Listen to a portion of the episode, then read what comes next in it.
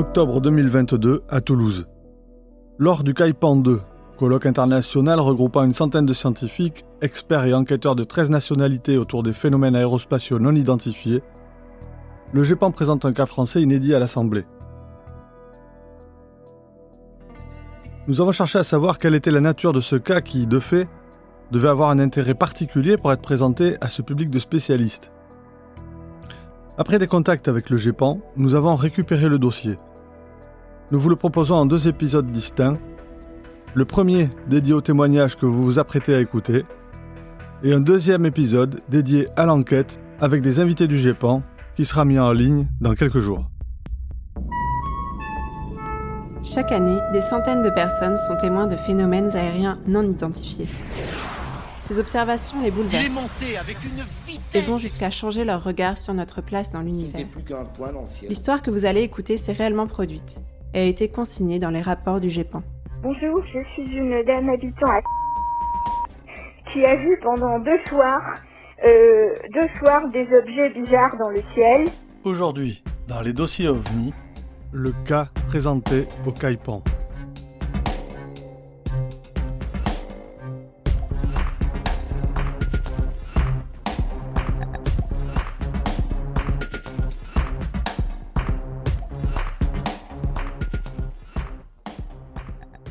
Lorsque nous levons les yeux vers le ciel, un soir d'été, nous pouvons observer plusieurs milliers d'étoiles à l'œil nu. Parmi ces étoiles, certaines sont peut-être déjà mortes, mais leur lumière continue d'imprégner notre rétine. Dans nos sociétés modernes où tout va très vite, et où les lumières artificielles ont pris le pas sur celles des étoiles, est-ce que beaucoup de personnes prennent encore le temps d'observer le ciel? Inversons maintenant la focale vers la Terre. Vue de là-haut, la Terre présente également des millions de petites lumières qui sont autant de lampadaires, d'immeubles, de maisons. Rapprochons-nous de cette petite lumière qui brille dans la banlieue parisienne, qui est celle de Madame T, qui, de sa terrasse, regarde justement le ciel. Madame T, une dame de 72 ans, n'a pas de connaissances en astronomie. Mais elle a une âme d'artiste elle apprécie simplement la nuit et rêver en observant les étoiles. En ce début de mois d'août, il fait très chaud autour de Paris, puisque la météo affiche des températures comprises entre 20 degrés le matin et 31 degrés le soir. Pour pallier un peu cette chaleur, Madame T, sur son balcon, essaie de prendre un peu l'air avant d'aller se coucher. Voici comment elle décrit la vue depuis son appartement. La portion du ciel que l'on peut voir depuis mon balcon est bloquée verticalement sur la gauche par un immeuble proche. Et en arrière, au milieu, un autre immeuble plus lointain, avec le ciel par-dessus. Et tout à fait à gauche du balcon, deux grands immeubles dont on ne voit qu'un pan de mur vertical. Le ciel est donc entre ces deux blocs d'immeubles, l'un à droite et l'autre à gauche. Madame T aime donc se retrouver la nuit sur son balcon. Et cette soirée du 5 août, il n'y avait pas que des étoiles dans le ciel. Ce soir-là, apparaît un objet, décrit comme très scintillant et bougeant sans cesse, virevoltant, montant, descendant, et qui recommence. Madame T saisit alors ses jumelles et voit à côté de cet objet une énorme pleine lune. Cette pleine lune semble gigantesque et éclairée sur la droite par une lumière dorée, ce qui lui donne un air factice aux yeux de Madame T. Le plus petit objet continue pendant ce temps de virevolter de gauche à droite à grande vitesse. L'objet semblait flotter sur lui-même ou même se renverser. Sa forme se modifiait alors et des stries ou des taches noires sur l'objet s'en trouver puis se refermer. À l'arrière de la grosse lune, elle distingue des points rouges qui disparaissent rapidement. Cet étrange manège dure une heure et demie, entre 22h et 23h30, et l'objet et la lune ont très lentement évolué de gauche à droite dans le ciel, pour finalement monter l'un et l'autre au-dessus du toit du dernier immeuble tout à fait à droite du balcon de Madame T. Puis, la nuit redevient noire et familière, et Madame T retourne à l'intérieur de son appartement.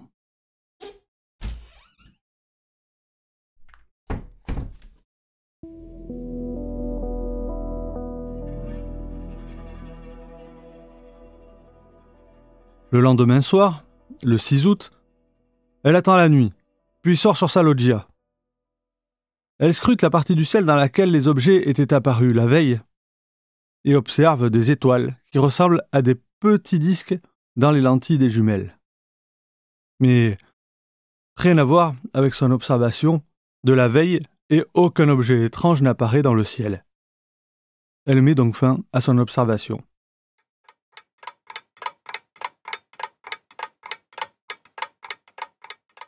Le 7 août, dans le ciel entre les immeubles, Madame T reconnaît immédiatement l'objet qu'elle avait observé l'avant-veille, son aspect argenté, granuleux, avec des stries noires s'ouvrant et se refermant, et des taches noires ressemblant à des trous. Elle s'attend donc également à revoir l'énorme lune, mais cette dernière n'apparaît pas. Comme le premier soir, l'objet argenté met une heure et demie pour suivre une trajectoire jusqu'à la droite du balcon, et à son tour, il disparaît. Madame T décide de contacter le GEPAN, elle rédige la première lettre qui relate ses observations des 5, 6 et 7 août. Quelques jours s'écoulent ensuite, laissant penser que les objets n'ont pas réapparu. Mais fin août, une nouvelle lettre de Madame T arrive au GEPAN qui vient contredire cette impression. Les objets volants sont bel et bien revenus. Cette lettre contient des dessins sur deux pages les textes et les dessins se complétant dans une mise en page soignée qui prend des allures de bande dessinée. Les objets sont représentés ainsi que leur déplacement et les textes donnent des éléments de contexte. Sur la page de gauche, on devine un immeuble dont le toit est éclairé de deux lumières. Dans le ciel, au-dessus du bâtiment, deux boules striées de noir semblent en suspension. L'une a l'air assez lumineuse et relativement proche de la témoin. Une deuxième boule, plus éloignée, a un aspect plus sombre. Dans la marge, le texte indique Il y avait un objet plus petit que celui à droite et moins clair. Puis il y a eu trois et quatre objets d'une clarté plus faible, d'une couleur plus grise, dont un assez haut dans le ciel. Ils ont mis euh, une heure vingt à peu près à disparaître. La nuit, il y a deux petites lumières en haut de l'immeuble. Est-ce cela qui attirerait les objets? Les objets tels que représentés ressemblent à des boules bosselées et craquelées, caractéristiques qui évoquent un peu l'aspect d'une truffe. Cependant, le témoin décrit également leur magnifique blancheur argentée, ce qui nous éloigne finalement assez du précieux champignon. Sur la page de droite se trouvent plusieurs sphères ou demi-sphères, toujours représenté avec cette texture bosselée. Comme sur la page précédente, des textes donnent des indications. Vu dans le ciel, divers objets en forme de ballon ou demi-ballon, avec des taches et des stries noires, se déplaçant de gauche à droite. Les objets, selon qu'ils tournent sur eux-mêmes, présente une ou deux stries noires s'agrandissant ou diminuant. Parfois, et tout à coup, l'objet se modifie vers le bas et une base qui semble métallique apparaît et descend. À la fin de sa lettre, Madame T ressent le besoin d'attester sur l'honneur avoir vu ces objets. Il semble que cela ne s'arrête plus. Et en septembre, après avoir appelé le GEPAN, Madame T fait parvenir une troisième et nouvelle lettre. Le 1er septembre, ayant prêté ses jumelles à une amie, elle observe à l'œil nu deux grosses étoiles brillantes et voit une étoile filante. Elle ressent une certaine frustration de ne pas pouvoir utiliser ses jumelles, ce qu'elle fait bien sûr dès qu'elle les récupère, et à ce moment-là, ces grosses étoiles prennent un aspect bosselé, désormais familier. une grosse sphère brillante striée de noir apparaît entre les feuillages, à l'endroit où elle apparaît à chaque fois. Puis d'autres objets, petits ou plus volumineux, prennent un aspect de sphère tronquée. Des petits rayons lumineux semblent flasher à travers les stries. Dès lors, tous les soirs, Madame T va scruter attentivement le ciel depuis son balcon. Le 2 septembre, une sphère plus proche que les autres semble s'ouvrir par le bas. Et les objets, ce soir-là, se comportent de manière étrange, comme cette sphère, qui semble se creuser sur sa base en tournant sur elle-même. Madame T précise dans la marge. Incroyable, mais c'est tellement vrai.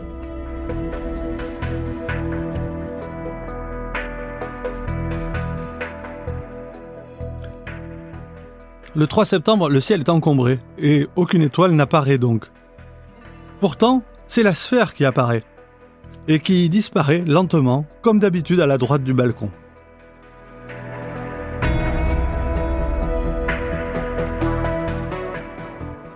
Le lendemain, le 4 septembre, elle signale rencontrer un enquêteur du GEPAN.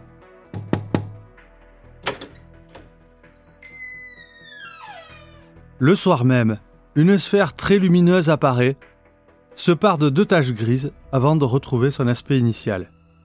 Alors, euh, vers, euh, je dirais, 21h12, la sphère danse dans le ciel. Elle se coupe à, moitié, en trois quarts ou en croissant, en semblant tourner sur elle-même. Un peu plus tard, vers 21h, je dirais 14, 15, des petits flashs lumineux très scintillants apparaissent. Et enfin, vers 22h45, euh, en regardant par une autre fenêtre, j'aperçois une sphère tronquée qui monte et qui descend.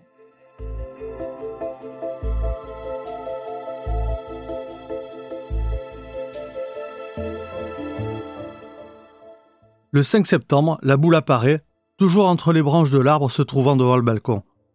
Elle se fend en son milieu, une lumière se met à flasher dans la fente, et la boule se reforme. Le 6, elle voit une sphère qui ressemble à la Lune. Près de cette Lune apparaît un objet.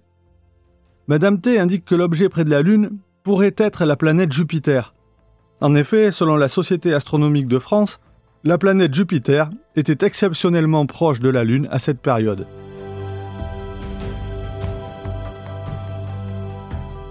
Le 8, Madame T précise que d'après les informations dont elle dispose, et qui proviennent de la Société astronomique de France, il est possible que Saturne et Jupiter, qui sont proches de la Lune, puissent être ces objets qui apparaissent près de la sphère brillante. Et elle s'interroge. Est-ce que les stries que je vois pourraient être les anneaux de ces planètes? Et ces observations se poursuivent au cours des soirs suivants, avec des sphères granuleuses qui émettent des flashs, se séparent en plusieurs morceaux, se parent d'anneaux.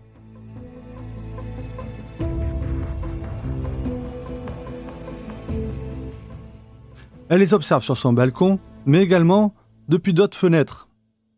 Madame T rapporte fidèlement tous les détails de ces étranges balais, avec des descriptions méticuleuses des objets, l'indication des jours et des heures précises des apparitions et des disparitions.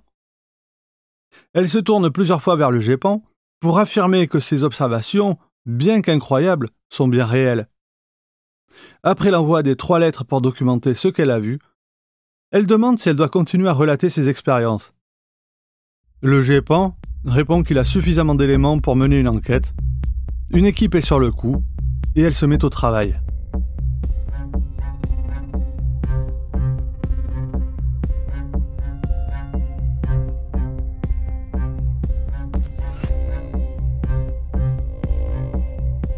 Alors, que pensez-vous de cette histoire? Simple méprise ou phénomène plus mystérieux?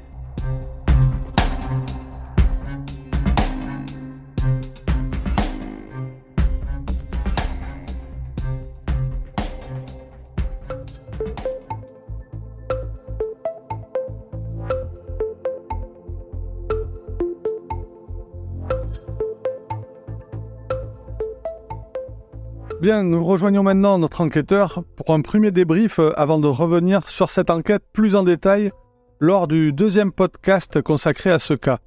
Et ce dernier sera mis en ligne très prochainement. Ouais, effectivement, on a décidé de traiter ce cas en deux épisodes, dont le premier est principalement dédié au témoignage. Mais bon, tu as, ressenti le besoin de faire un petit débrief à chaud. Ben oui, effectivement. Alors, c'était pas prévu, euh, effectivement, initialement. Mais je t'ai demandé d'avoir ce moment car, pour être transparent avec les auditeurs, ben, j'évite généralement de lire l'enquête quand je décris l'observation. Tout ça ben, pour éviter d'être influencé et pour être au plus près de la voix du témoin. Donc, après ce récit, d'emblée, je me pose pas mal de questions et je pense que nos auditeurs euh, ben, se poseront un peu les mêmes. Par exemple, sur l'intérêt particulier de ce cas qui a conduit le GEPAN à le présenter au CAIPAN. C'est vrai, alors, le GEPAN n'a pas présenté ce cas par hasard, hein, bien sûr. Et tu as certainement remarqué que déjà, euh, dans la forme, cette observation est assez différente de celle qu'on traite habituellement dans le podcast. D'abord, les observations sont très longues, jusqu'à une heure et demie, et puis elles sont récurrentes, puisqu'elles s'étalent sur plusieurs mois, voire même sur, sur deux ans, et se déroulent quasiment chaque fois sur le même schéma. Bah, ouais, alors justement, je trouve que cette récurrence interroge. Est-ce qu'on est certain vraiment que cette dame a bien observé quelque chose? Parce que, vu la longueur des observations, je suis quand même étonné qu'elle soit la seule à avoir vu ces sphères qu'elle décrit en plus comme très lumineuses. Ouais, bien sûr, mais euh, Madame T a bien vu quelque chose et à aucun moment le GEPAN ne met en, doute sa parole, et bien au contraire. Alors, elle dit d'ailleurs dans une de ses lettres euh, qu'une amie à elle voit également ces sphères, et c'est pour cette raison qu'elle lui prête ses jumelles, comme tu l'as mentionné. Euh, par contre, cette dernière ne veut pas témoigner. Donc, euh, la, plupart du temps, elle voit ces sphères comme des étoiles brillantes ou comme une lune également très brillante, et ça, ça peut expliquer qu'elle n'ait pas retenu l'attention d'autres personnes dans le voisinage. Oui, alors c'est vrai que c'est troublant. Hein. Tantôt elle parlait de la Lune, tantôt de la sphère, à tel point que des fois je savais plus trop de quoi il s'agissait. Et pareil, quand elle cite la Société française d'astronomie, elle semble douter elle-même, en tout cas elle se pose la question sur la nature de ce qu'elle a vu. Est-ce que c'est une planète? Est-ce que c'est un objet volant? Bon, j'imagine euh, que le GEPAN va analyser la première hypothèse en tout cas. Ah ben voilà, on y arrive. Et comme je te l'ai dit, euh, le GEPAN va prendre très au sérieux les observations de Madame T, et comme tu l'as relevé dans le récit, euh, ces descriptions sont très précises. Elle dessine même les objets, même elle dessine très très bien. Euh, les heures sont méticuleusement relevées, donc il n'y a aucune raison de mettre sa parole en doute. Et c'est là que les enquêteurs du Japon vont aller la rencontrer et commencer une enquête. Et pour mener cette enquête, ils vont s'y mettre à plusieurs. Or, il se trouve que deux des enquêteurs principaux qui ont traité ce cas, on les a déjà reçus dans le podcast. C'est Gilles et Antoine. Et euh, on, avait, abordé avec eux d'autres sujets, mais on va les retrouver euh, sur cette enquête. Et tu te doutes bien que l'originalité de ce cas eh ben, va être dévoilée euh, par l'enquête, et donc dans le prochain épisode. D'accord, je te propose de ne pas aller plus loin pour l'instant. Nous poursuivrons la discussion lors du podcast consacré à l'enquête avec nos deux invités. Pour l'instant, nous vous laissons avec les éléments que nous avons pu découvrir ensemble avant eh ben, de découvrir également euh, comment l'enquête a été menée et quelles en ont été les conclusions. Donc euh, rendez-vous dans quelques jours pour la suite de ce cas et l'enquête sur le podcast des dossiers OVNI.